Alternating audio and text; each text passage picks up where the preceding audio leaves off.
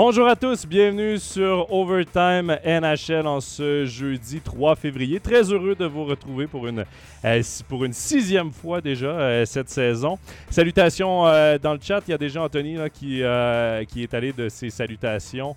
Évidemment, on vous invite à nous poser vos questions dans le chat tout au long de l'émission. On, tentera d'y répondre le, au plus de questions possibles. On va faire aujourd'hui un bilan de mi-saison parce que c'est le week-end euh, du match des étoiles cette fin de semaine. Donc la NHL qui va prendre une pause de quelques jours. Et pas mal toutes les équipes ont déjà passé le cap de, des 41 matchs, donc de la mi-saison. On va faire un bilan. Euh, évidemment, si vous n'avez pas le temps euh, de tout nous regarder ce soir, eh ben, l'épisode sera en rediffusion sur YouTube, Spotify, Apple Podcast et également sur SoundCloud à partir de demain. Également, vous pourrez le revoir sur Facebook. Voilà les salutations d'usage euh, qui sont euh, faites et on va accueillir notre, euh, notre invité de la journée en direct du Québec. C'est Nicolas Ducharme, le journaliste de rnh.com. Salut Nicolas. Salut Jonathan. À Nicolas, évidemment, euh, qu'on invite à lire sur lnh.com quotidiennement. Il y a des textes euh, qui euh, sortent de ta plume. Mais là, aujourd'hui, tu nous fais évidemment la faveur d'être sur notre podcast parce que tu en as un toi aussi avec lnh.com, la tasse de café qu'on peut également suivre sur toutes les plateformes. À Nicolas, on profite de ta présence aujourd'hui, évidemment, pour faire un bilan de mi-saison. On va également faire une, espèce de, de, top 3 ou top 5 là, des principaux favoris pour les euh, honneurs individuels après euh, la mi-saison. Mais on va commencer, Nicolas, avec une question qu'on a reçue de Robin Ruffner sur Instagram euh, qui nous demandait concernant les Devils du New Jersey. quel est le regard que portent les médias nord-américains sur cette saison décevante et notamment sur le rendement de Nico Ischier? Ouais, ben, dans le cas des Devils, disons-le, là, je pense que personne ne s'attendait vraiment à une grande saison du côté des, des Devils. C'est une équipe qui, euh, est en reconstruction. Euh, on se souvient, il y a quelques années, avait signé, avait été chercher un Piquet Souben, avait été chercher Wayne Simmons, puis on avait tenté d'accélérer cette reconstruction-là. Ça n'a pas marché. Donc là, on fait ça de la bonne façon. On va repêcher des jeunes. On a quelques joueurs dans l'organisation. Tu as un Jack Hughes qui est un premier choix total qui, euh, qui continue de progresser. Tu as un Jesper Bratt qui pousse. Donc, ça, c'est des bonnes nouvelles. Dans le cas de Nico Ischier, par contre, c'est moins bon là, présentement. Ce qui se passe euh, du côté des Chiens, bon, disons-le, c'est fait voler la vedette par, euh, par Jack Hughes, là, qui Hughes immédiatement, là, qui, euh, bon, qui en est à sa, deuxième saison, là, Hughes, dans la, troisième, excuse-moi, et euh, qui, est en train de s'établir comme un centre numéro un, fonctionne à un rythme d'un point par match, euh, a été blessé, a manqué quelques rencontres, mais bon, c'est fait, le Jack Hughes, il est arrivé dans la, dans la, NHL, comme, comme vous dites, de votre côté d'océan. et pour Richard, ben là, c'est ça, là, 24 points en 39 matchs, seulement 8 buts je commence à me poser des questions. Je commence à m'interroger à savoir si Chiarbon a été blessé à quelques occasions. Chiar se souvient que l'année dernière euh, avait raté le début de la saison, blessé à la jambe, puis une blessure quand même qui avait fait manquer une bonne partie du calendrier. Donc, je ne sais pas si tout ça commence à, peser lourd, mais il euh, n'y euh, a pas de doute que dans le cas c'est ça. Et dans le cas des Devils, c'est Jack Hughes qui est rendu maître à bord. J'ai quelques déceptions quand je regarde sa production par rapport à un, un Andreas Jansson qui était pas dans les plans de, la plupart des équipes l'année dernière, qui n'avait pas très bien fait. Euh, Dawson Mercer aussi, qui, a un point, est à un point des chiens aussi, qui est une recrue qui sort des rangs juniors. Euh, il y a de quoi qui doit se passer là, dans le cas des. Il y a de quoi. c'est un joueur qui, avait démontré beaucoup plus de potentiel en début de carrière.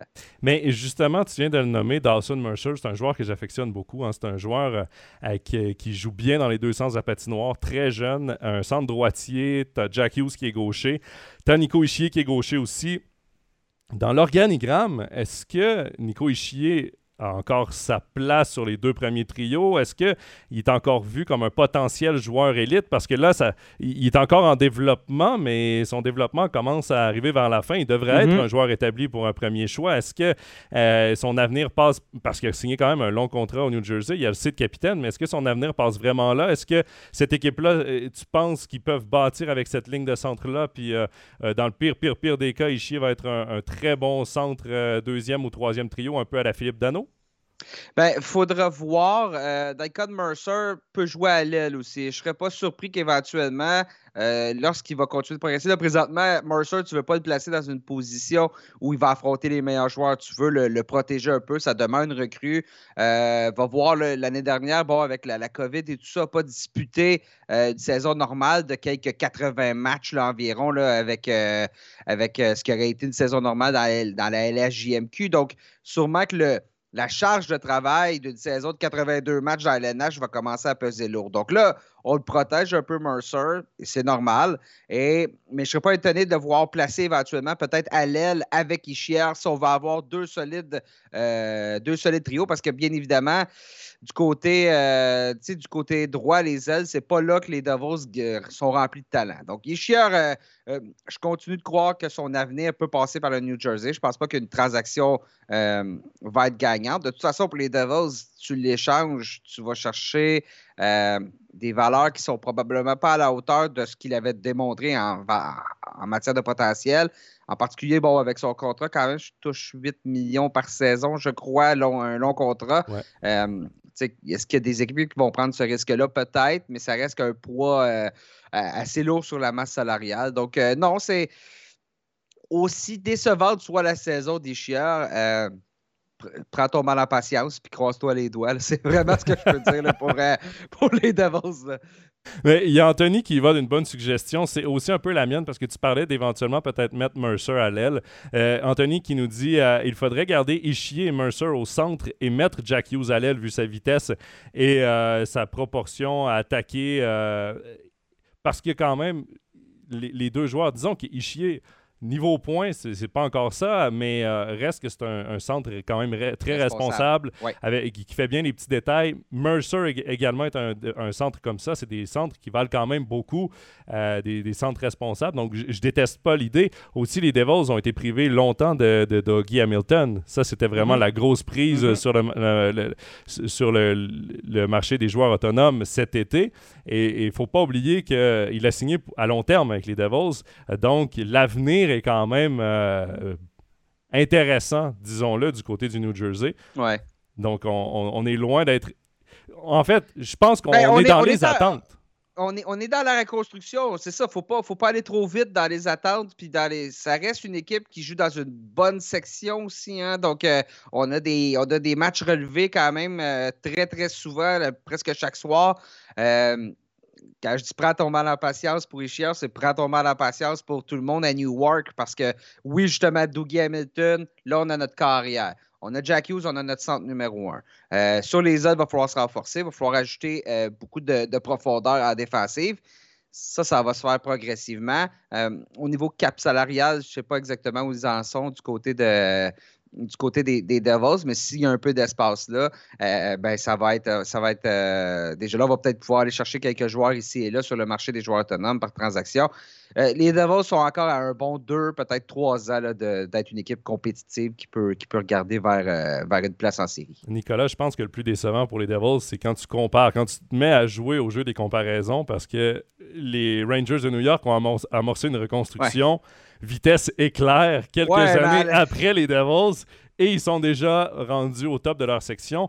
Mais en même temps, euh, c'est plus facile d'attirer des joueurs autonomes à New York qu'au New Jersey. Sans rien enlever. Là, on va être frais. Noël vient de passer, fait un mois. J'ai rarement vu une équipe avoir autant de cadeaux que les Rangers en matière de reconstruction. Tu mets ce contrat Artemi Panarin, un des meilleurs joueurs autonomes des dix dernières années tu obtiens le premier choix repêchage et le deuxième choix repêchage dans la loterie. Ça ne donne pas les résultats escomptés jusqu'à présent. Alexis Lafrenière, c'est là euh, comme, comme progression. Capo Caco aussi. Euh, ensuite, tu as Adam Fox qui décide. Adam Fox, Trophée Norris, qui décide moi, je vais jouer à Manhattan ou rien du tout.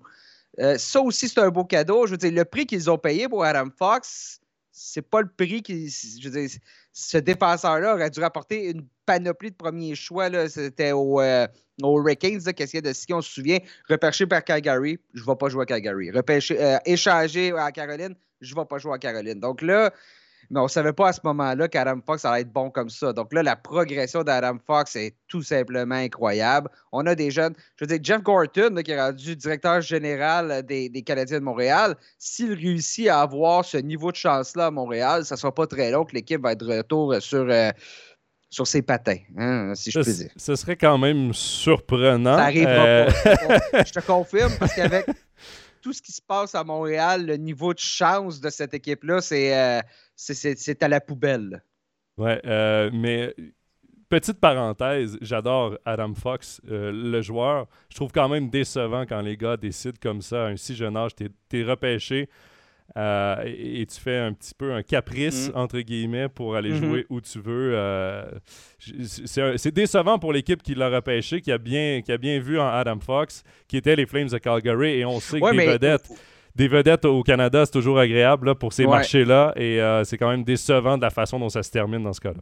Oublie pas, par contre, c'était pas un choix de première ronde. Hein. Je pense que c'était un troisième ronde, Adam Fox. Donc, tu sais, c'était pas des, joueurs d'NCAA, c'est l'avantage qu'ils ont dans les, collèges américains, c'est ça, c'est qu'ils peuvent décider de juste pas signer avec toi, puis tu le perds comme joueur autonome une fois que sa carrière dans, les, dans la NCAA est terminée. Donc, euh, euh, oui, c'est n'est pas l'attitude habituelle. Disons qu'il s'était fait une feuille de route qui lui permettait d'aller euh, de, se prévaloir de cette option-là, c'est ce qu'il a fait. puis justement, ben, les Rangers Certains diront que quand le hockey va bien à New York, la, LNH se porte bien. Puis c'est vrai parce que tous les gros marchés, le, marché médiatique de New York est énorme. Oui, et euh, je, prends des, commentaires là. Il y a Anthony qui dit ils ont toujours Zibanejad. Euh, oui, oui, j'ai pas nommé Chris Kreider qui est juste Chris Kreider marque plus présentement, c'est juste incroyable. la rondelle le touche dans le dos, ça se retrouve dans le filet. Touche un patin, ça se retrouve dans le filet. Il est incapable de ne pas marquer Chris Kreider présentement. Si on avait dit ça au début de la saison, c'est pas je le sais, dans mon pool de hockey, je l'ai tassé, je l'ai changé. Donc, j'en souffre présentement de voir Chris Kreider produire de la sorte. Euh, euh, on a échangé Pavel Buchnevich imaginez, je considère que c'est une gaffe d'avoir échangé ouais. Ce serait un premier trio un deuxième, deux, avec un deuxième trio incroyable. La Lafrenière s'assure le troisième trio continuerait à, progresser lentement, mais sûrement. On l'a échangé, je ne la comprends pas. Et, mais malgré tout, cette équipe-là, les Rangers, on s'approche rapidement du top 5 de la LNH. Il y a Kevin Bouffard qui nous demande probablement en rapport avec Adam Fox. Est-ce que euh, ce genre de situation arrive euh, parce que dès le début, on les prépare à être des vedettes et à pouvoir faire ce qu'ils veulent? Oui et non. Adam Fox, quand même, comme tu l'as dit, un choix de troisième ronde. moi, je fais beaucoup de parallèles avec Jordan Harris, euh, qui appartient au Canadien de Montréal, qui joue dans la NCAA, mhm. défenseur gaucher qu'on dit comme prometteur, qui se développe bien dans la NCAA, mais là, qui arrive à sa dernière année où ses droits appartiennent aux Canadiens. Il euh, y en a qui privilégient les études avant le hockey, qui veulent se rendre jusqu'au bout. Euh, et après, ben, ils ont l'autonomie de, Ils peuvent se prévaloir de cette autonomie mm-hmm. de signer où ils veulent. En même temps, ça reste une petite PME, un joueur de hockey. Donc, euh, aussi bien pour eux décider où ils veulent aller jouer dans ces conditions-là, mais c'est dommage quand même pour l'équipe qui parle les droits. C'est. Comment je pourrais dire? Ça existe, c'est un droit que tu peux te prévaloir. Pour réussir à faire ça, ben Adam Fox, lui, il a dû rester sur les bancs d'école plus longtemps. Hein. il a passé euh, trois saisons, donc a fini, euh, j'ai déduit, a fini ses cours, peu importe, là, mais avec l'Université Harvard, aurait, aurait pu faire le saut deux ans plus tôt. Donc, Adam Fox s'est privé de deux années de salaire.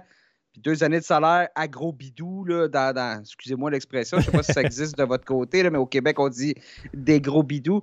Euh, Euh, pour, pour, pour, justement rester à l'université. Il aurait pu graduer après sa première année universitaire, il ne l'a pas fait. Donc, c'est un choix qu'il a fait de rester sur les bancs d'école pour, euh, parce qu'il ne voulait pas jouer avec ces équipes-là. C'est un gars de New York.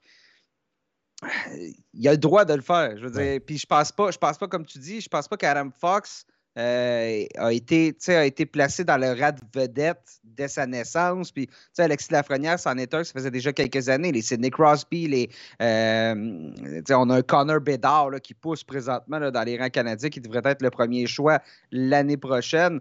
Euh, là, on le voit venir de loin. Adam Fox, on ne le voyait pas venir de loin. C'est une progression incroyable. Il se retrouve dans une situation qui est intéressante pour lui, où il peut se prévaloir de ces droits-là. Puis, il l'a fait. Euh, il n'est pas le premier à le faire. Blake Wheeler l'avait fait à l'époque.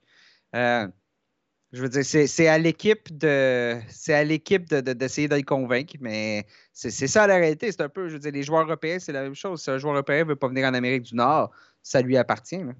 Tu, tu, parlais euh, justement d'argent. Mine de rien, le salaire maximum d'une recrue, c'est quoi? C'est 825 000? 950, 975 000 et quelques OK, ben c'est quand même 1,8 million là, qui, est, euh, qui est laissé sur la table par le joueur en décidant de rester deux ans supplémentaires dans la Non, non, non, non, non, non, non, parce que c'est du 10 millions là, par année qu'il a laissé sur la table. Parce que ces années. Mais ces deux premières années-là, mais après, il atteint l'autonomie plus tard parce qu'il signe son contrat de recrue de trois ans euh, plus tard. C'est ça, exactement. Mais même à ça, il va, son prochain contrat, même si ça va, il va être un joueur autonome avec compensation, il va signer un salaire de 9-10 millions probablement avec les Rangers. Donc, euh, euh, c'est vraiment. Là, Adam Fox a laissé probablement un 15 millions sur la table pour rester à Harvard. C'est magnifique le campus de l'université Harvard, semble-t-il. J'ai jamais été, mais c'est ah, très, très magnifique. Pour, pour, y être allé, ça, donne, ça donne envie d'étudier là-bas. OK, mais est-ce que ta visite guidée valait 15 millions? Je pense pas. Non, Donc, c'est un choix qu'il a fait. C'est un choix qui, euh, qui veut, veut, pas, va se répercuter dans ses poches. Donc, euh, il a pris ce risque-là euh, pour jouer à New York. C'est ça lui appartient comme décision, mais bon, c'est euh, une décision qui a des coûts monétaires, puis c'est celle qu'il a pris. prise. Euh, on a parlé des Devils, on a parlé des Rangers. On va rester dans l'association de l'Est. Euh, Anthony nous posait en début d'émission la question, notre avis sur l'état de forme actuel des Penguins de Pittsburgh. Euh, euh, je me rappelle au premier épisode d'Overtime NHL, Nicolas était notre invité et on avait eu la question est-ce que les Pingouins, ce serait le moment qui amorce une, reconstruction? Mm-hmm. À ce moment-là, c'était un difficile début de saison. Et là, ils sont tout feu, tout flamme depuis quelques mois. Euh, ils vont encore se, positionner dans les playoffs cette saison. C'est assez hallucinant de voir le niveau de performance qui perdure dans cette équipe-là. Et là, quand tu regardes l'alignement actuel, il y a quand même de la profondeur au centre avec le retour de Malkin et, euh, les joueurs qui suivent. Euh, et, là, on est loin de, penser reconstruction, j'ai l'impression, chez les Pingouins. Je comprends pas. Moi aussi, les Pingouins, je les prédisais de rater les séries éliminatoires. On parle quand même d'une équipe qui se fait éliminer en première ronde depuis quoi, trois saisons. Là? Evgeny Malkin n'était pas supposé d'être eh ben, raté près de quoi du tiers de la saison. Sidney Crosby vieillit, euh, mais Jack Genzel même a été blessé, puis cette équipe-là continue de gagner, continue de gagner. Euh, il y a J'avais déjà. Euh, je discutais une fois avec Christopher Le lorsqu'il était de passage à Montréal, puis ce qu'il m'avait dit, c'est à Pittsburgh, on a la mentalité next man up. C'est-à-dire, le prochain prend la relève. Puis c'est toujours ça. Les, les Penguins de Pittsburgh, on dirait qu'ils ont un grand chapeau avec des lettres de Scrabble dedans, vont chercher quelques lettres, lancent ça, ça donne le nom d'un joueur. On rappelle ce joueur-là de, la Ligue américaine, puis il arrive, puis il fait 30 points à ses 80 premiers matchs. C'est du Zach Aston Reese, c'est du Evan Rodriguez. Evan Rodriguez, qu'on vous on l'a laissé partir à Buffalo. Le Buffalo, une équipe quand même qui ne déborde pas de talent placé sur le premier trio, fonctionne à un rythme de plus d'un point par match. Euh, cette, cette mentalité-là qui a été mise en place durant, durant le règne Crosby, durant le règne Malkin, Marc-André Fleury à une certaine époque, elle perdure et elle perdure. Puis cette équipe-là ne plie jamais les chines. C'est toujours impressionnant de les voir aller. Mike Sullivan fait un travail magistral derrière le banc. Euh, je sais que l'année dernière, on a, on a changé de directeur général, Jim Rutherford, parce que peut-être que Rutherford est un peu d'accord avec nous, c'est-à-dire qu'il faudrait peut-être commencer à penser au futur. Et chez la haute direction, j'imagine que ça doit être Mario Lemieux, là, ou en tout cas, euh, on a dit non, tant que Crosby et Malkin vont être là, on ne reconstruit pas. Ben là, écoute, on est où? On est présentement quoi? Troisième de la section, euh, de la section métropolitaine avec 62 points. On n'est pas très loin de la deuxième place. Euh, chapeau, chapeau aux pingouins, chapeau à ces joueurs-là qui ont pris la relève. Jeff Carter, qu'on pensait. Il s'est trouvé une deuxième vie, j'ai ben l'impression. On, le passait à l'aube de la retraite. Euh, on va le chercher à Los Angeles l'année dernière. Joue à presque un point par match. Joue à gauche, joue au centre, prend la place de Malkin. Mais je pense que c'est là la force des Pingouins de Pittsburgh parce que tu t'appelles Evan Rodriguez, justement Rodrigo qui dit Rodriguez est en feu, euh, mm-hmm. et tu t'appelles euh, Jake Genzel quand il est rentré dans ce vestiaire-là, et tous les jeunes joueurs, Zach Aston Reeves. Euh, tu rentres dans ce vestiaire et là, tu as Evgeny Malkin, tu as Chris Letang, tu as Sidney Crosby, tu as Jeff Carter qui est un des bons leaders dans la Ligue nationale. tu n'as pas le choix, on dirait, d'embarquer mm dans, ce qui a déjà été fait, dans la culture de cette équipe-là. Et je pense que le vestiaire des Pingouins, si je fais un parallèle avec les Oilers, on y reviendra aux Oilers, ça doit pas être la même chose, même si tu as des super vedettes comme mm et McDavid. Je pense qu'il doit avoir quand même une, cohésion dans ce vestiaire-là. Et euh, d'ailleurs, c'est Louis Domingue que j'écoutais euh, à la poche bleue euh, dernièrement. Et il disait Sidney Crosby, je le connaissais pas. Et dès que je suis rentré dans le vestiaire, il est venu me voir. On est allé luncher ensemble. Il prend tous les nouveaux joueurs un peu sous son aile. Mhm. C'est vraiment son équipe. Et je pense que c'est ce qui fait la force des Pingouins, parce que je vois rien d'autre. Non, tu as, raison. Puis tantôt, je parlais de Fleury. J'ai oublié de nommer le temps, justement, dans ce, noyau de leader-là. Mais c'est un noyau. C'est comme un train. C'est un train, puis le train, il roule. Puis si si tu veux pas embarquer dans le train, c'est correct, on va prendre quelqu'un d'autre à la prochaine gare. Puis peu importe c'est qui joueur, rappelez de Wiggs, Barry, Scranton, euh, connaît du succès à haut, trouve son rôle. C'est surtout, c'est ça qui est fort. C'est on dirait qu'il n'y a, pas de tête forte dans cette équipe-là. Tout le monde accepte son rôle. Justement, Rodriguez s'est retrouvé sur le premier trio alors que, que était blessé, que Brian Ross était blessé. Brian Ross en a un autre. Regardez les statistiques de Brian Ross dans la, au début de sa carrière, dans les, dans les rangs euh, professionnels. C'était rien, rien ne laissait paraître que Brian Ross allait devenir aussi bon que ça, mais quand tu, tu te retrouves avec les Penguins de Pittsburgh, on dirait que tout se met à cliquer, tout le monde accepte son rôle. Euh, et, ça fonctionne. Puis Christopher Le Temps en est un autre qui euh, euh, vieillit comme le bon vin, est encore super efficace. Donc, je ne sais pas. Là, leur défi, c'est d'aller plus loin que la première ronde en séries éliminatoires. C'est vraiment ça le, prochain défi. Je ne sais pas si quand, toutes les équipes se mettent à jouer pour le même but, ben là, on est rattrapé un peu par notre manque de, de talent brut. Mais en saison, ça fonctionne. Et euh, Chris Letang a souvent été euh, pointé du doigt pour euh, les blessures, était souvent touché par des blessures. Et quand on regarde ses statistiques des dernières années, c'est rare qu'il sort sur blessure. Les deux, trois dernières années, mm-hmm. il a presque joué des, saisons, des saisons, complètes. Donc ça, c'est positif pour lui. Richard Ruffieux qui demande, Nicolas, est-ce que tu penses que Chris Letang va signer à Montréal? Parce qu'il est agent libre? Et le lien est facile à faire parce que son ancien agent est Kent Hughes, le nouveau DG du Canadien. il y a eu tellement de rumeurs. est-ce que tu est-ce que tu fais l'association? Là, on va, on va se garder une petite. Euh, pas une gêne, mais il faut être réaliste. C'est pas parce qu'on est un client de Kent Hughes qu'on va signer à Montréal. C'est pas comme ça que ça fonctionne. Les joueurs, même Kent Hughes doit dire à ses protégés ou avoir dit à ses protégés Tu es heureux dans ta situation à Pittsburgh ou peu importe l'endroit, euh, reste à un endroit où tu vas être heureux. Montréal, qui va vouloir signer à Montréal? c'est difficile pour un Québécois à la base de signer à Montréal quand les choses vont bien. Là, imagine, alors qu'on est semble parti pour euh, une reconstruction de plusieurs saisons. Moi, je n'y crois pas pour le temps. Ne me parlez surtout pas de Patrice Bergeron. Euh, je ne sais pas c'est qui ses autres clients, mais euh, de toute façon, le temps, le temps, Crosby, Malkin, je ne les vois pas quitter Pittsburgh euh, à moins qu'on leur fasse, à moins que, les Pingouins leur, montrent la porte, mais moi, j'y crois pas personnellement. On va peut-être accepter une baisse de salaire. C'est justement, il y a une culture d'équipe tellement forte là-bas que regardez, regardez à Boston, c'est un peu la même chose à Boston. On a connu toute une décennie dans les années 2010. Tout Carrasque, bon, n'a pas joué en début de saison, a été opéré, puis sa première phrase a dit Je coûterai pas cher. OK, je vais revenir. il disait sous, sous, sous le couvert de il ne le disait pas officiellement, mais il a dit quand je vais revenir, je ne coûterai pas cher aux Bruins puis je n'irai pas jouer ailleurs. Ces joueurs-là ont fait, ont fait leur argent, c'est pas une problématique. Euh, on connaît des belles carrières.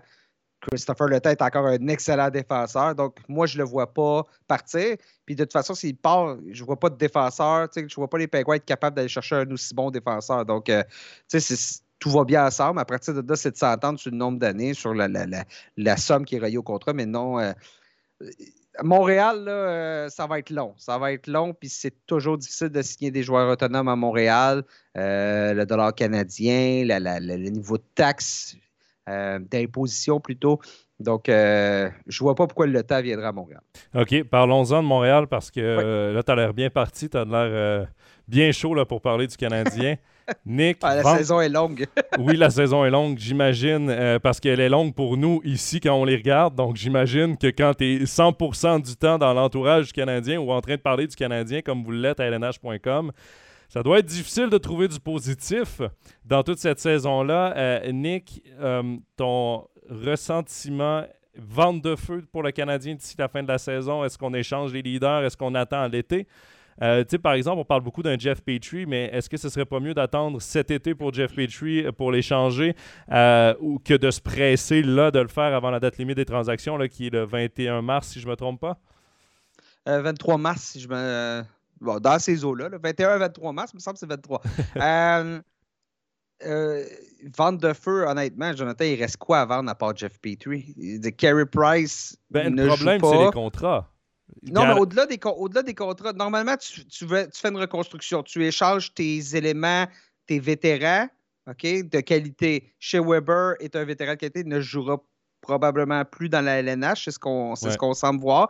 Carey Price, avec la conférence de presse qu'il a donnée cette semaine, où on a senti réellement une, importante inquiétude là, quant à ses chances de rejouer un jour dans la LNH. Euh, sa blessure au genou, ça ne se, ça se replace pas sur les rails. Puis regardez, Ben Bishop à Dallas vient de prendre sa retraite parce que sa blessure au genou, euh, ou c'était à la hanche, ou en tout cas, c'était une blessure qu'un joueur aurait pu jouer au hockey, mais pas un gardien de but. Tu Carey Price a vu beaucoup, beaucoup, beaucoup d'actions. Puis les gardiens de but modernes, euh, leur corps est énormément en demande. Tout Carrasque, c'est la même chose. Tout Carrasque aussi, je crois que c'était la hanche. Donc, euh, euh, c'est possible que, puis, lui-même semblait le réaliser, c'est possible que Carey Price ne jouera plus jamais dans la Ligue nationale de hockey. Donc, on n'a pas Carey Price à charger. On n'a pas chez Weber. Euh, des vétérans qui peuvent aller chercher un prix. Là, Ben Charrot. Ben Jeff ça va aller chercher. Ben, c'est ça. Donc, Brett Kulak en défense, là, mais Kulak, ça ne rapportera pas beaucoup. Bon, Kulak, c'est un choix de troisième ronde. Chariot, ça risque d'être un choix de première ronde. Donc là, si tu veux accélérer ta reconstruction, ben, tu dois bouger. Euh, Petrie, je continue de croire que Petrie est un bien meilleur défenseur que ce qu'il démontre ben cette année. Mais visiblement, Petrie n'est plus vraiment intéressé à jouer à Montréal. Euh, il, joue. Il, joue à la Jeff Petrie des Oilers qu'on est allé chercher à Montréal. Ah, ah, même pas. Je comprends pas. Je comprends pas comment un défenseur peut passer de la discussion au trophée Norris l'année dernière à des capacités de défenseur numéro 6-7 cette année. Il y, a quelque chose qui s'est passé. Ce parcours en séries éliminatoires-là des Canadiens va avoir laissé énormément de traces. Ça a été a été un, printemps magique, là, mais euh, la facture est, lourde à porter. On dirait que ça a détruit. de, perdre en finale, de perdre chez Weber, de, Philippe Dano est parti. Euh, Brendan Gallagher a été blessé longtemps. Ça en a un autre qui pourrait être échangé, mais il a un très gros contrat, Brendan Gallagher. On est un peu peinturé dans un coin là, euh, du côté des Canadiens. Donc, s'il y a seulement P3, Chariot, qui, pour lesquels tu reçois des appels, ouais, peut-être peut-être bouger tout de suite puis euh, commencer ta reconstruction immédiatement. Il y a euh, Steve Huard qui dit, qu'on salue d'ailleurs, euh, Anderson, Gallagher. Le problème mm-hmm. de ces deux gars-là, c'est qu'ils ont des très lourds contrats. Mm-hmm. Tyler Toffoli peut avoir une valeur parce qu'il a gagné une Coupe Stanley, mais encore là, c'est pas non plus. C'est un, autre, un autre qui sous-performe cette année. Il n'y a pas de joueur. Quand tu veux échanger, on dit l'expression buy low, sell high ben, il n'y aura pas de. présentement, les performances fait que le prix est à la baisse pour tous ces joueurs-là. Donc, oui, ça va permettre d'aller peut-être chercher euh, quelques éléments ici et là. Mais après ça, ben, si tu te retrouves avec, euh, avec rien du tout, tu ne peux pas seulement reconstruire avec des jeunes. Donc, Josh Anderson, gros bonhomme, de la vitesse, c'est normalement ce que tu veux dans ta formation euh, pour entourer tes plus jeunes. Donc, c'est un joueur que tu peux te permettre de garder. Gallagher, ben, c'est ça. C'est un joueur qui est fragile, c'est un joueur qui a un gros contrat. Euh, puis je suis pas certain qu'on va vouloir l'échanger parce que ça reste Brendan Gallagher. Puis c'est un joueur qui est énormément, énormément apprécié à Montréal. Donc euh, on ne peut pas tout échanger tout le monde. Une reconstruction à zéro, ça va être très long, tu ne peux pas te permettre ça à Montréal. Tu peux pas. Non, il y a Anthony qui dit et échanger Suzuki, euh, point d'interrogation, est-ce que ce serait une option? Moi, je. Non, non, non, non, non, non, non, non, non, non, c'est. C'est le seul rayon de soleil que tu as là, cette année. Là. Touche pas. Laisse, ça, laisse ça aller. Là. Pleut partout. Il y a un rayon de soleil. C'est Nick Suzuki. Garde ça comme ça. Même si, même si ce n'est pas une grande saison pour lui, reste que c'est un, c'est un centre. Mais c'est à l'image de l'équipe en même temps. Tu oh, pas, c'est ça, c'est ça. Fais, son possible, je veux dire. Euh, non, non, Nick Suzuki connaît une très bonne saison par rapport à tout ce qui est avec les alentours. Fait son gros possible, puis euh, il va être un excellent joueur dans la, dans la LNH. Steve Huard qui dit printemps magique, automne des morts, pour un peu résumer. C'est ça, euh, Et, il dit euh, Logan Mayo est, en feu dans la OHL. Euh, est-ce que ce serait le moment de l'échanger Moi, personnellement, je vais vous dire mon avis là-dessus parce que je sais que c'est assez délicat de parler de mm-hmm. Logan Mayo, j'ai l'impression, au Québec.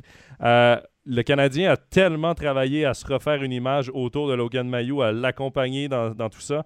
Euh, et justement, il performe bien dans la OHL. Je trouve que justement, ça enverrait un peu l'image contraire de dire euh, le, gars n'a pas le droit à une deuxième chance parce qu'il est à Montréal. Non, non, accompagnons-le.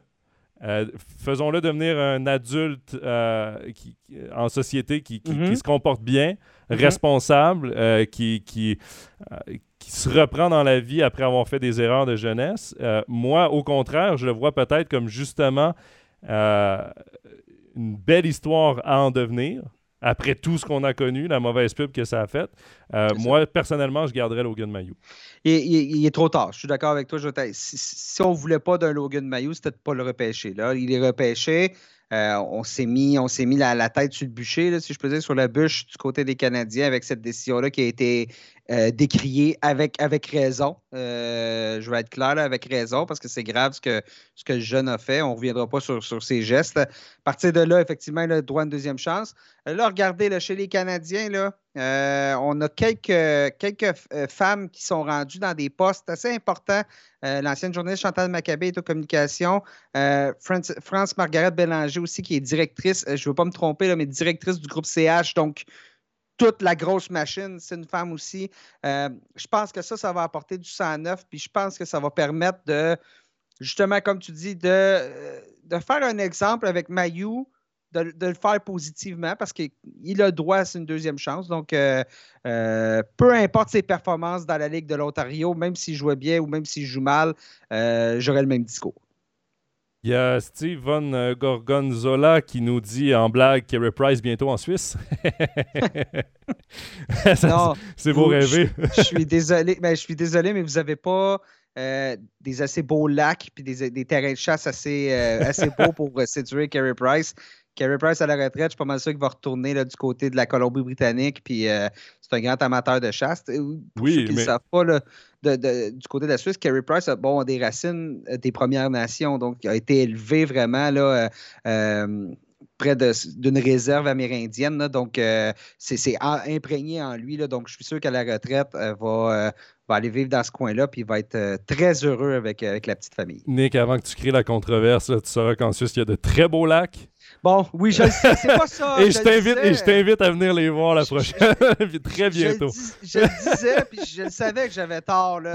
J'ai comme eu l'image des montagnes, j'ai fait, hey, euh, ici au Québec, hein, où, on, où, on, reste, c'est plat, puis c'est plat longtemps. Là, donc, euh, c'est pas ce que je voulais dire, je m'excuse à tout le monde. Vous avez pas les lacs appropriés, c'est voilà, ça? Voilà, mais il y a Georges-Henri George qui dit on a des chevreuils et des sangliers ici, euh, si jamais. Ouais, mais Carrie, il y a du caribou, donc c'est ça devrait faire son bonheur. Euh, Rodrigo euh, demande comment la pire équipe de la NHL peut-elle attirer de bons joueurs? Parce que là, on parlait justement, les Rangers de New York ont signé quand même des agents libres intéressants, mais c'est facile de vendre la ville de New York. C'est facile de vendre des marchés comme ça, comme Toronto, New York, LA. Euh, mais par contre, comment on vend le marché de Montréal? avec le taux d'imposition, avec l'hiver qui est rude, on va se le dire, on ne sera pas de mm-hmm. cachette, et avec là la pire équipe de la Ligue? Comment on vend le marché de Montréal? On met l'accent sur la passion des fans, ce qui est un, couteau à deux tranchants, hein, bien évidemment, parce que quand ça dérape, ça dérape. cette année, les, partisans ben, se font moins entendre parce qu'il n'y a, pas de spectateurs présentement. mais si c'était le cas, ce serait, euh, ce serait le festival des huées. Euh, C'est peut-être une bonne chose pour le Canadien, mine de rien. Oui, exactement, exactement.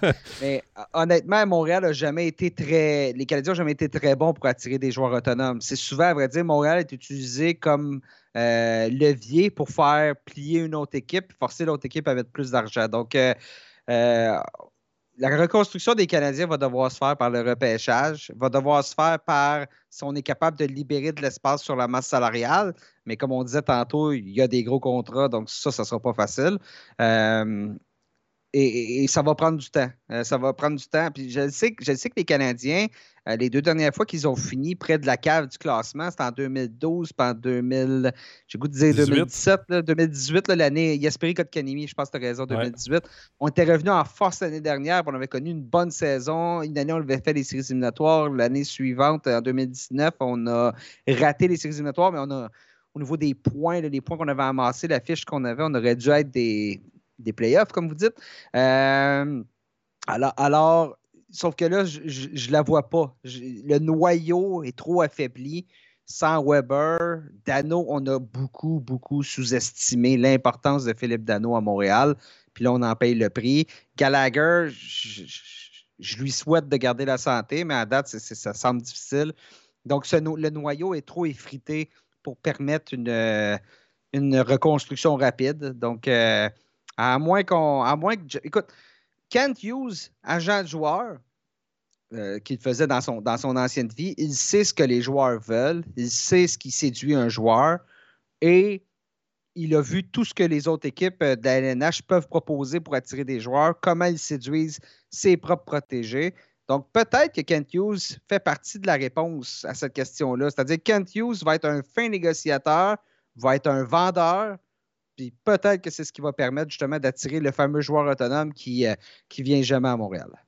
Steve Huard qui dit noter euh, à quel point Québec, euh, noter comment un Québécois parle du CH au on. On est très inclusif hein, ah, Québec. Ah, ah, j'ai ça. Mais écoute, Nick, Nick, je fais la même chose. Donc, euh, Je sais. beaucoup, beaucoup, beaucoup, beaucoup, beaucoup de, de, journalistes ici puis d'analystes, on, on, parle au on. Mais il faut dire, faut dire qu'au Québec, le on, techniquement, exclut la personne qui parle. Mais bon. Mais euh, non, mais écoute, même ici encore en Suisse, parfois je parle de club suisse puis je dis on, on, on. Ouais, c'est ça. C'est euh, bon, bref. Rodrigo. de phrase. Voilà, Rodrigo qui dit euh, euh, la Suisse est très belle, demandait à Joe Thornton, parce que Joe Thornton, mais lui, euh, il s'est marié aussi avec une Suissesse, donc ça, aide, à, euh, revenir vivre en Suisse. Fabrice ben, préparez-vous, Préparez-vous, probablement qu'il reste encore 7-8 saisons à Joe Thornton à jouer, donc lui, lui pourrait débarquer en Suisse, puis je ne serais pas surpris. Fabrice qui demande pourquoi les Canadiens n'arrivent pas à recruter des Québécois? Là, euh, Nicolas, moi, je, prends cette question-là, puis je te pose la question. Est-ce que tu sens qu'avec Kent Hughes, qui a bâti sa compagnie, là, sa, compagnie, qui a bâti son, euh, son agence de, de, représentation de joueurs, représentation. avec des Québécois, c'est vraiment, euh, il a commencé, je pense, avec Vincent Lecavalier et compagnie. Mm-hmm. est-ce que tu sens, est-ce que vous sentez là dans les médias montréalais, selon son discours, qu'il veut mettre peut-être l'accent à aller voir ce qui se passe au Québec, à repêcher des Québécois, mais en même temps, là aussi, c'est un couteau à deux tranchants. Tu prends le meilleur joueur disponible ou tu prends absolument un Québécois parce que tu es le Canadien de Montréal? Euh, la, question à 1000 dollars depuis, euh, depuis 95, disons-le de la sorte. Euh, la réalité, c'est qu'il y a à une certaine époque, les Canadiens avaient même mis sur le territoire québécois complet. Donc, s'il y avait un bon joueur, les Canadiens l'obtenaient. Ils ont déjà acheté des ligues, euh, la Ligue senior du Québec pour en faire une professionnelle pour pouvoir aller chercher Jean Béliveau. Là, on parle des années 50-60. Euh, ensuite, ben oui, on avait le beau jeu pour repêcher des Québécois parce qu'il y avait 20 équipes dans la LNH, puis les joueurs européens n'étaient pas, les années 80, n'étaient pas ce que, aussi nombreux qu'ils le sont aujourd'hui. Là, on a une ligue à 32 équipes. On a une province de Québec qui dit qui développe pas de joueurs. Soyons francs, le, développement des hockeyeurs au Québec, c'est fautif. Il n'y a pas assez de joueurs qui, sortent du lot. Qu'est-ce que ça fait? Ben, il y en a un joueur ici et là qui a du talent. Euh, moi, je pense que c'est statistique. C'est pas, pas seulement de, les attirer. Donc là, si tu veux les attirer, il faut que tu les attires par le marché des joueurs autonomes, on était chercher un David Savard cet été. David Savard, ses meilleures années sont plus que derrière lui. Là. Donc, à un moment donné, tu offres quel salaire un joueur dans un monde de plafond salarial? On n'a pas ce lustre-là. Donc, si les Canadiens veulent avoir des Québécois, ben, ça va passer par le repêchage. Puis là, on se doit, on ne peut pas en échapper. Mais encore là, on va en échapper parce qu'il y en a des joueurs qui n'ont pas le goût de jouer à Montréal.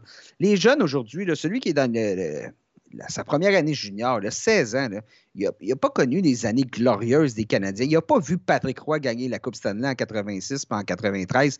Les Canadiens de Montréal, pour eux, c'est leur équipe favorite, mais ce ne sera pas difficile de passer à une autre équipe. Donc, c'est pas attirer un Québécois à Montréal, puis c'est pas tous les Québécois qui veulent jouer à Montréal. Il y en a beaucoup qui veulent pas jouer à Montréal parce que ça vient avec une incroyable pression des partisans, des médias, euh, puis ça les intéresse pas. Euh, tu vas jouer à Tampa Bay, regardez Alex Killorn. Euh, Alex Killorn, il, est à Tampa Bay pour se rendre à l'aréna, il va en moto marine.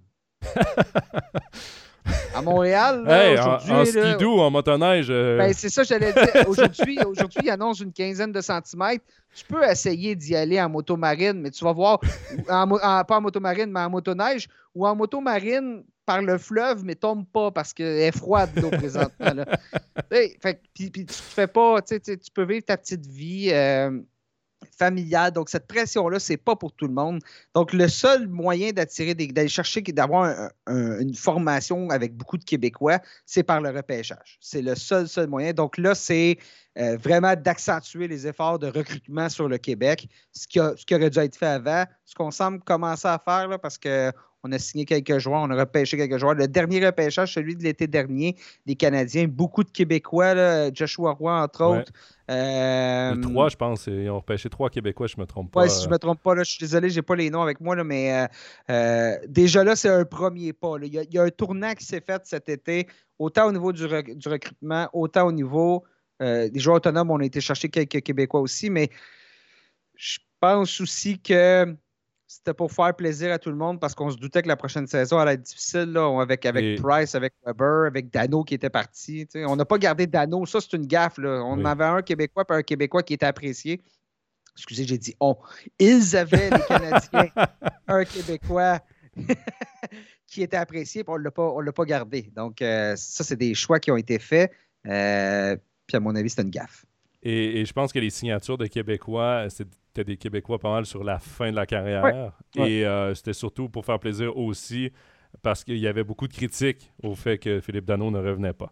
On va laisser de côté un peu le Canadien. On va rester quand même dans l'Est pour euh, ce bilan de mi-saison. Euh, Nicolas, est-ce que tu penses que les jeux sont faits pour les playoffs dans l'association de l'Est?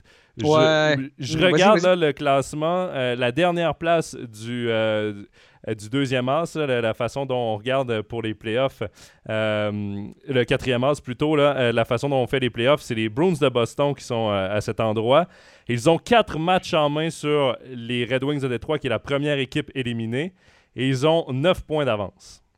C'est quand même une marge énorme à ce temps-ci de la saison. Est-ce que tu penses qu'il y a une équipe qui peut espérer aller chercher une place en playoff ou si pour toi, ce qu'on voit là, c'est pas mal les, huit équipes qui vont faire les playoffs? Ouais, ça devrait, euh, ça devrait rester quand même stable, à mon avis. Euh, je pense que les huit équipes qui sont là sont les huit meilleures équipes de la section. La seule formation qui, euh, qui m'a laissé un doute, c'était les Islanders de New York parce que, ben, d'un, à cause de la COVID, puis tout ça, on a disputé vraiment moins de matchs. Donc, on avait des matchs à reprendre. Puis, les Islanders, c'est toujours bien une équipe qui a atteint la, demi-finale les deux dernières années. Mais euh, je pense que là, chez les Islanders, on, on est un peu en lendemain de veille, justement. Là, on a joué beaucoup, beaucoup de hockey. Euh, il ne faut pas oublier, hein, la, dernière saison morte, ça a été la plus courte de l'histoire. On a arrêté de jouer, on a fini de jouer, il était, on était en juillet. Normalement, on finit donc un mois plus tard, puis la saison n'a pas commencé vraiment plus tard. Donc, c'est euh, une équipe comme, comme, les Islanders, avec le style de jeu des Islanders, un style de jeu défensif qui est plus demandant, ben, euh, je pense qu'on va manquer, on va manquer de, d'essence pour, euh, pour rejoindre les, les, les, Bruins de Boston. Donc, à ta question, je réponds oui. Là, je pense que les huit équipes qui sont là vont être les mêmes huit équipes qui vont être là en, en séries éliminatoires, ce qui va nous donner des duels incroyables en première ronde. Et, justement, Anthony euh, nous demandait au début de l'émission qui des Hurricanes de la Caroline ou des Panthers de la Floride, selon nous, ira le plus loin en playoff? Si je le savais, euh, j'irais parier sur la question. Euh, la réalité, puis c'est drôle, mais regarde les séries éliminatoires l'année dernière, Jonathan. Les Panthers ont été éliminés en première ronde quand ils ont affronté le Lightning de Tampa Bay. Les Hurricanes ont été éliminés en deuxième ronde lorsqu'ils ont affronté le Lightning de Tampa Bay. Bref, essaye de ne pas affronter le Lightning de Tampa Bay. Ça devrait te permettre d'aller plus loin. Donc, ça va être ça ma réponse. L'équipe qui affronte pas le Lightning de Tampa Bay va aller le plus loin en série. Et l'avantage à ça, c'est peut-être qu'en ce moment, la Floride est premier de sa division la mhm. division Atlantique. Donc, c'est Toronto. Si, si, la saison s'arrête aujourd'hui, c'est Toronto qui affronte le Lightning. Ouais, excuse-moi. Ben oui. Ben oui. Euh, j'étais en mode. Ouais, excuse-moi, j'étais en mode l'année dernière, les fameuses sections qui ont été refaites. mais là, on est raison, les, les, Hurricanes, en jouant dans la section métropolitaine, donc ont, un avantage sur les Panthers qui, euh, ben, qui, qui, risquent de, devoir affronter le Lightning éventuellement. Euh, mais à partir de là, honnêtement, les Hurricanes, j'adore leur jeu. Leur entraîneur, Rod Brindamo, il est très intelligent. Euh, c'est une équipe qui a pris de l'expérience. L'année dernière, on a compris des choses. Euh, je couvrais la série l'année dernière, puis justement, Brindamo, il l'a dit à la fin, il dit on a été battu par une équipe qui était meilleure que nous, qui était, il nous manque, et c'était ses mots, il nous manque encore quelque chose. Donc là, on a pris des notes, on a appris des choses. Les Hurricanes, c'est une équipe qui va être bonne longtemps. Euh, je pense une équipe qui peut gagner la Coupe Stanley cette année. Les Panthers ont peut-être un peu moins d'expérience, mais écoute, Jonathan Huberdeau joue du hockey incroyable présentement.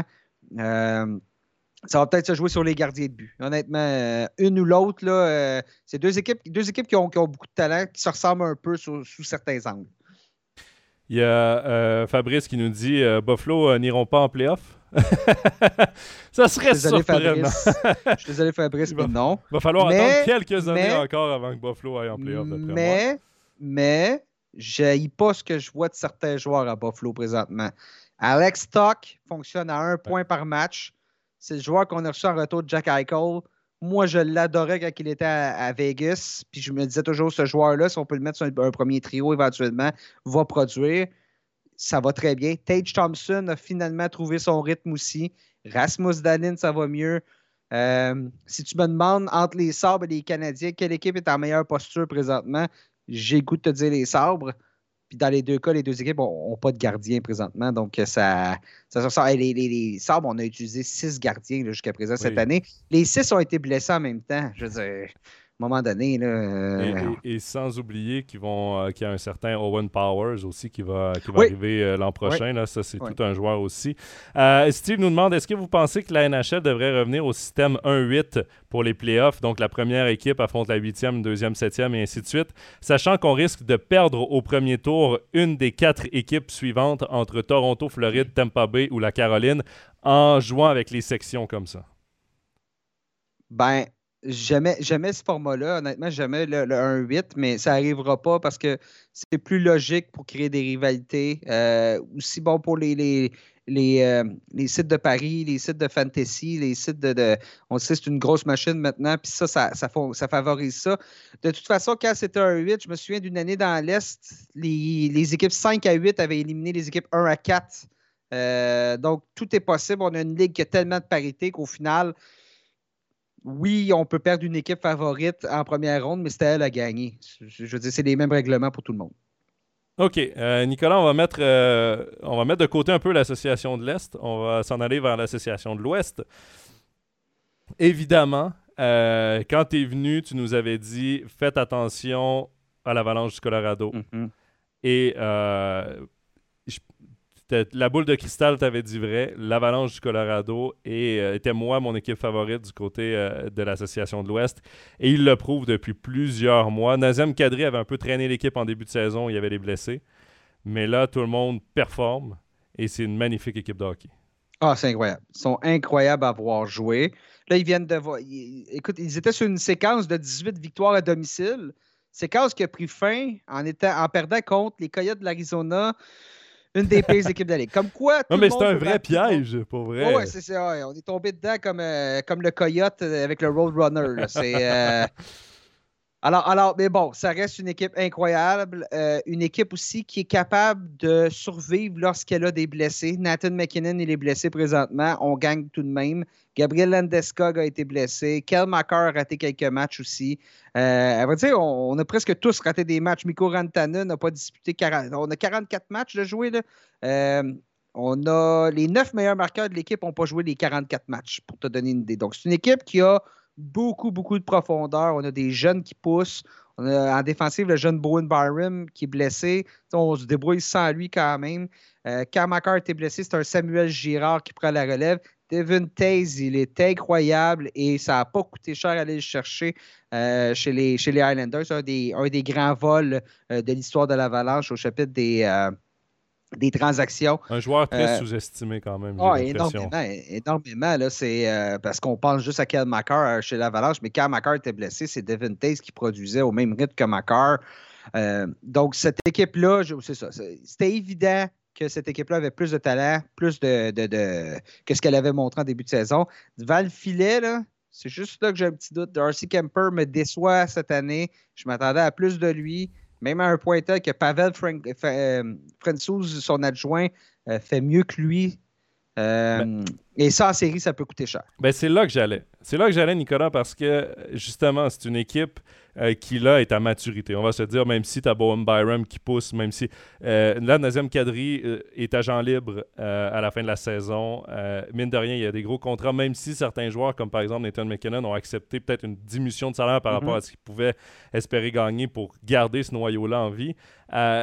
mais est-ce que les est-ce que l'Avalanche du Colorado doit absolument aller chercher un gardien de but euh, digne de ce nom, un vrai gardien numéro un pour remplacer Darcy Kemper pour les playoffs? Aussi. Avec ce que tu vois devant la cage depuis le début de la saison de cette équipe-là, on peut espérer gagner une Coupe Stanley? Parce que là, c'est plus juste une présence en playoff ou une présence en demi-finale. Cette équipe-là doit aller jusqu'à la Coupe Stanley. Est-ce que tu penses que Kemper ou Francouz peuvent faire ça? Euh, peut-être. c'est la réponse. c'est la réponse plate. Parce que je veux dire, euh, Kemper faisait du très beau travail euh, chez les Coyotes. Donc, euh, est-ce qu'on continue d'être patient avec lui? C'est sa première saison au Colorado. Je ne veux pas, quand tu es dans une nouvelle équipe, il y a tout un temps d'adaptation. Mais je veux dire, on va sortir, on, va payer le gros, gros prix pour aller chercher quel gardien, quel gardien qui va être disponible. L'association facile à faire, c'est Marc-André Fleury. Oui, c'est ça. C'est Marc-André Fleury euh, avec 7 millions par année. Donc, je ne sais pas sur la masse salariale, ça, représente quoi? Euh, probablement qu'il faut que Kemper sorte en retour. Est-ce que je considère l'avalanche meilleure avec Fleury que Kemper? Oui. Euh, mais en même temps, Fleury, l'année dernière, a été, souvenez-vous, a été retiré des, des, playoffs à la faveur de Robin Nenner chez les, chez les Golden Knights.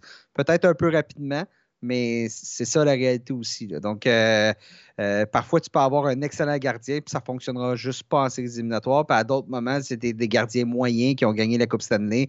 Les Chris Osgood, par exemple, pour, euh, pour ne pas le nommer. ou, même, un Jordan Bennington, quand il est rentré dans la Ligue, soulève la Coupe Stanley. Bennington est en train de perdre son rôle de numéro un à Saint-Louis présentement au profit de Vélo Yusso. Donc, Laissons le temps à l'avalanche. Il reste encore euh, un petit peu moins qu'un mois, un mois et demi, un petit peu plus qu'un mois et demi avant la, date limite des, transactions. Euh, on va voir si Kemper va prendre son rythme. Euh, Steve qui demande est-ce que Nazem Kadri est le meilleur, connaît la, meilleure contract year de l'histoire? Lui, euh, il est en train de se magasiner un très beau contrat pour l'année ah, prochaine. Oui, ah ouais. Euh, s'il y avait une saison, il devrait, devait livrer la marchandise Kadri, c'est cette année parce que fait pas, euh, fait pas une grosse somme. Je pense que c'est de 4,5 millions Kadri et, surprend tout le monde. Donc, vraiment. a, tenu, tu l'as dit, a tenu l'avalanche sur ses épaules en début. Ben, pas juste en début de saison, continue à, à, fournir et à produire. C'est on ne s'attendait pas à ça de Nazem Kadri. Il joue sur le deuxième trio, normalement, euh, chez l'Avalanche.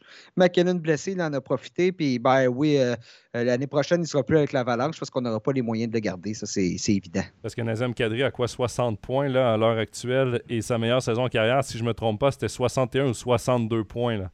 Donc, il va largement battre son, record personnel. Et, en une demi-saison, en 41 matchs. Donc, il reste techniquement pour atteindre le cap des 120 points. 120 points puis Nazem Kadri dans la même phrase, là, je pensais pas dire ça un jour. non. Euh, Steve te dit, Nicolas, euh, t'es, euh, chien avec Chris Osgood. Donc, t'es, es méchant avec Chris Osgood. Je suis pas. Je suis complètement d'accord avec toi. là, je prends d'autres questions. J'ai pas, dit que Chris Osgood était mauvais, j'ai dit moyen. J'ai oui. dit correct. C'est ça. Euh, Rodrigo qui demande pourquoi c'est rare que les équipes canadiennes prennent des joueurs suisses cette saison. En, euh, Suisse, les équipes de NHL euh, peuvent venir se servir en Suisse. Pourquoi si peu d'échanges? si peu au repêchage, je pense que c'est simplement. je pense pas que les joueurs, les équipes canadiennes ont quoi que ce soit contre des joueurs suisses. Ça, me surprendrait beaucoup. Je pense que c'est juste. Moi, aussi. Parce que le Canadien a quand même repêché Mark Streit jadis, Yannick Weber également. donc. Je pense pas que. Plus, euh, plus une question de concours de circonstances davantage que, que, que, proximité. à la limite, à la limite, je pourrais dire, faut dire que les équipes canadiennes, euh, des joueurs canadiens qu'on pense aussi bons que des joueurs suisses ou européens, on, en a plusieurs dans notre cours arrière, donc c'est peut-être plus facile de les voir que, que ben, je regarde les, Coyotes, par exemple, de l'Arizona, des joueurs dans, les patinoires autour de l'Arizona, il n'y en, a, en a pas beaucoup, donc euh, peut-être qu'on regarde un peu plus du, côté de, du côté de la Suisse. Il y, a, également là, pour euh, les, pour nos spectateurs, il y a Fabrice Herzog également qui avait été drafté par Toronto. Donc, il y a quand même quelques joueurs suisses, là, évidemment, qui ont été draftés par euh, des équipes canadiennes. Euh, mais euh, c'est vrai qu'en ce moment, il évolue plus du côté de, des États-Unis. on va maintenant parler des Oilers. J'ai l'impression qu'on en parle à chaque émission parce qu'on est aux deux semaines et il y a toujours une nouvelle histoire avec les Oilers. on a eu bon, une question de Robin Ruffner sur Instagram parce que sa question avait deux volets. On a répondu à la première sur les Devils du New Jersey. Et euh, là, euh, sa question, euh, c'est clair. Bonne ou mauvaise idée, Evander Kane avec les Oilers Edmonton? Ah, la question. Écoute, sur le plan hockey, bonne, très bonne. Hier, je pense qu'il a deux points hier. Je pense qu'il a trois points en trois matchs jusqu'à présent depuis qu'il est. Bon, c'est ça. Donc, point de vue hockey, absolument. Dans le vestiaire, ben écoute, il y a moins de choses à faire à Edmonton qu'à San Francisco. Hein? Donc, euh, ça va peut-être un peu euh, le tenir à part les magasiner euh, au West Edmonton Mall. Edmonton, c'est quand même un peu monotone, donc peut-être que ça va, ça va le, forcer à être un peu plus discipliné. Et, on parlait des pingouins tantôt, puis la culture qu'il y a dans le vestiaire des pingouins, je pense pas que c'est une culture qui est comme ça du côté des Oilers d'Edmonton. Donc, on va devoir s'atteler à la tâche du côté des McDavid, des Dreisaitl, de Dave Tippett, l'entraîneur, puis de créer cette culture-là. Puis c'est Evander Kane, mais c'est pas seulement Evander Kane, c'est pour tout le monde dans le, dans le vestiaire. Mais bon, euh, de toute façon, le problème, il reste entier à Edmonton. C'est pas, pas Evander Kane, c'est pas Connor McDavid, Dreisaitl, il est devant le filet. Euh, tu pourras amener peu importe le joueur que tu vas amener en attaque ou en défensive, tant ou sous longtemps que tu n'as pas un gardien qui, qui, est capable de faire un arrêt, euh, tu n'iras pas loin en séries éliminatoires. Pour revenir à Evander Kane, il y a Rodrigo qui dit qui a envie d'aller jouer à Edmonton. Et, je pense que c'est pour ça que moi, je n'étais pas surpris de voir que les Oilers étaient sur le cas Evander Kane parce que c'est un marqueur de 30 mm. buts, euh, faut-il le rappeler. Euh, mm. c'est un joueur avec beaucoup de talent. évidemment, il y a une étiquette qui lui colle de. Bon, avec toutes les phrases qu'il a fait à l'extérieur de la patinoire. Mais par contre, après, je veux oui, mais après, c'est une chance facile à prendre parce que dans tu le payes, euh, tu le payes euh, pas vraiment cher pour le reste de la saison. Mm-hmm. Et euh, ben, s'il te donne ce qu'il devrait te donner, tant mieux. Et sinon, il est, il est facilement tassable. Moi, le problème que j'ai, c'est que ce vestiaire-là, puis on parlait de la force justement des pingouins, ce vestiaire-là est tellement faible de caractère, j'ai l'impression, du moins à ce qu'on voit, que euh, d'amener euh, un joueur comme ça qui était vu comme une pomme pourrie partout où il est passé, c'est risqué quand même. De, le voir, de le voir arriver dans un vestiaire comme justement Pittsburgh, euh, je pense que si Nick Crosby, Evgeny Malkin et compagnie le replaceraient assez vite et le tasseraient eux-mêmes. alors qu'à Edmonton, ben, j'ai peur qu'ils fassent, fasse un peu la loi mm-hmm. et que ça vienne un peu je pense pas que ça va Non, mais je pense pas que ça va en venir à ça. Je pense pas que ça va. C'est pas. C'est pas de, de, foutre la pagaille dans, dans le vestiaire, ça, ça n'arrivera pas, ça. Mais c'est juste de passer au prochain niveau en tant qu'équipe, en tant que chimie. Tu sais, c'est pas c'est pas un, j'ai juste le mot gap, là, mais c'est pas un passer au prochain niveau euh, pour devenir justement, pour avoir cette culture d'équipe-là. Tu peux être une équipe correcte, t'entendre correct, tout le monde s'entend bien, mais tu n'as pas, pas une culture de gagnant. Donc, je pense pas qu'Evander Kane va, va, va être un, cancer dans le vestiaire. Pas du tout, je ne crois pas ça. Mais je pense pas que c'est ce qui euh, c'est ce qui va faire la différence pour mener cette équipe-là loin en, playoff.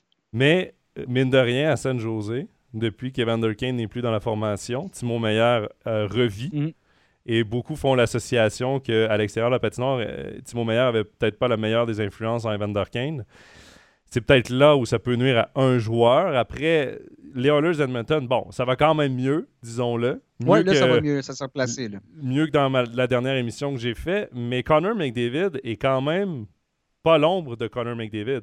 Dreisaitl joue bien, mais qu'est-ce qui se passe avec McDavid? Ah, c'est ça. Écoute, c'est la catastrophe. Fait juste une moyenne d'un point par match. c'est catastrophe. On ferme les livres. Ben non, mais ça va. Qu'on ait un, passage à vide là, du côté de Connor McDavid. Non, ça va se replacer. Hier, j'ai écouté le match contre, contre les Capitals, puis euh, euh, il était de plusieurs actions offensives, puis tout ça.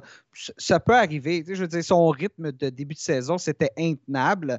On se dirigeait vers une saison de quoi, 160 quelques points environ. La dernière fois que ça a été fait, c'était au début des années 90. C'était pas tous les gardiens qui avaient le style papillon encore. Donc euh, là, on, va se garder une gêne, les 160 points. Donc, si on regarde sa production actuelle, s'il reste à un point par match, il doit faire environ 120 points, ce qui peut lui donner euh, le trophée, euh, le trophée Art Ross. C'est bien, c'est bien. Donc, on, c'est là, là, que d'autres joueurs doivent prendre la relève. C'est ça qui a été le problème durant le mois de décembre chez les Oilers. Personne n'a pris la relève, personne ne marquait. Euh, donc, à un moment donné, tu peux pas. Tu sais, les autres équipes, ils le savent. Là, ils, mettent une double couverture sur, euh, sur McDavid. Quand il est venu à Montréal l'autre jour, McDavid n'a pas fait de points, mais les Oilers ont gagné, euh, je pense, 6-3. Donc, 6 buts. McDavid ne fait pas de points, mais tout le monde en fait à côté de lui. Donc, euh, euh, c'est là. C'est là où les autres doivent prendre la relève puis forcer à ce que le jeu s'ouvre. C'est là que McDavid va en profiter. Nicolas, on parlait des playoffs dans l'Est. Les playoffs dans l'Ouest, par contre, vont certainement nous donner droit à toute une fin de saison. Parce qu'il y a beaucoup de clubs qui peuvent encore espérer participer aux playoffs, qui ne sont pas si loin que ça de Calgary, qui mhm. pour l'instant euh, a la dernière place disponible pour les playoffs.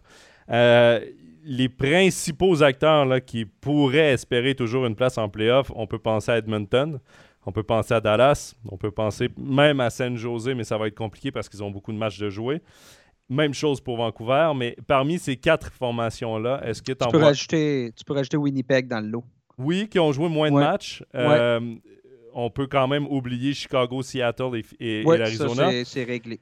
Est-ce qu'il y en a une que tu vois vraiment euh, un potentiel de monter en puissance en fin de saison pour peut-être déloger Saint-Louis ou Calgary ou, l'une des équipes euh, du Pacifique qui est Anaheim ou Los Angeles? Ben, souvenez-vous qu'au 1er décembre, les Oilers d'Edmonton étaient premiers dans la Ligue nationale de hockey. Puis là, on parle de est-ce qu'ils peuvent remonter puis être des séries. La réponse, c'est bien évidemment, c'est oui. Si on corrige nos problèmes, parce que ce qui arrivait en début de saison chez les Oilers, c'est qu'on marquait tellement de buts que ça cachait nos carences en défensive, nos carences derrière, nos mauvaises habitudes, parce que euh, quand tu gagnes 7-4, ben, euh, tu as gagné 7-4, tu as marqué 7 buts, puis c'est deux points qui s'ajoutent euh, à la fiche. Donc, donc c'est sûr que les Oilers peuvent remonter, puis ça peut aller très rapidement. Il faut corriger nos carences. Le retour de Mike Smith, si Mike Smith peut revenir au Mike Smith qu'il était l'année dernière, ben là, euh, on va tasser Mikko Koskinen du filet. Juste ça, ça va aider de beaucoup. Euh, mais bon, euh, j'aime les Stars. Je pense que c'est une équipe qui a mal amorcé sa saison, mais qui joue mieux récemment. on a plusieurs bons joueurs. Si Tyler Seguin peut se mettre en marche, on, a beaucoup de profondeur. C'est une bonne équipe, les Stars de Dallas. C'est une équipe qui devrait faire les séries éliminatoires. Donc, à mon avis, on peut rejoindre. Mais encore là, qui ne fera pas les séries éliminatoires? Je je peux, je peux te nommer, euh, tu sais, moi, euh, Dallas et Edmonton sont mes, sont mes deux choix personnellement, mais qui, qui, va, qui va débarquer en bon français? Calgary, non, on joue, du bon hockey présentement à Calgary. On a trois victoires de suite. Les Blues de Saint-Louis, si on règle nos problèmes devant le filet, c'est une équipe qui devrait être en séries éliminatoires. Les Ducks d'Anaheim, ben, ça va peut-être être ça, mais c'est parce que les Ducks et euh, les, les Kings, jouent dans la section Pacifique. Donc, les positions 2 et 3 leur assurent une place en séries éliminatoires. Donc, il faut que ce soit une équipe de la section Pacifique qui remonte à ce moment-là. Donc, ça, c'est pas pas fait non plus. Là, il va falloir que les Flames de Calgary remontent. Ben, ils sont déjà en série. Donc, c'était aux Oilers d'Edmonton. Pour répondre à ta question, je pense que c'est les Oilers d'Edmonton qui ont le plus de chances parce qu'ils jouent dans la section Pacifique. Donc, ont plus de chances d'aller chercher Anaheim et Los Angeles. OK. Il y a également Christian qui disait Oilers ou Dallas selon lui. Donc, euh, il te rejoignait là-dessus. Euh, et Kevin Bouffard qui demande est-ce que vous voyez un Suisse soulever euh, la Coupe Stanley cette saison? Qui sont en playoff pour le moment. Évidemment, il y a Nino Niederreiter avec euh, la Caroline. Euh, sinon, là, je descends vite fait. Euh, il y aurait également, évidemment, Kevin Fiala au Minnesota, Romagnosi à Nashville. Ce sont probablement les, principaux. Est-ce que mm-hmm. tu vois une de ces trois équipes-là espérer se rendre et, là, sors-moi pas la phrase de Marc Bergevin tout peut arriver en playoff. Ah, tout peut arriver en playoff. Euh. ben, euh, Nino Niederreiter, ouais, je l'ai dit tantôt que les, les, les, Hurricanes sont une équipe capable de gagner la Coupe Stanley. Alors, je vais y aller avec euh, Niederreiter. TVR nous demande euh, est-ce qu'on peut parler maintenant de la différence au niveau euh, des euh, associations? Parce que longtemps, on a dit que l'association de l'Ouest était plus forte que de l'Est. Les deux dernières Coupes Stanley ont été gagnées par Tampa Bay. Et cette saison, Nicolas, et, et, je pense que Steve va dans le même sens, l'association de l'Est semble supérieure à l'association de l'Ouest. Oui, absolument c'est cyclique. Euh, je veux dire, il y, a, un moment donné, tu fais. Si tu es moins bon à une certaine période, tu vas avoir des meilleurs choix de repêchage. Donc, euh, ça va venir aider. Euh, au final, je veux dire, la différence Est-Ouest va se régler en, finale. Donc, habituellement, c'est des bonnes équipes des deux côtés.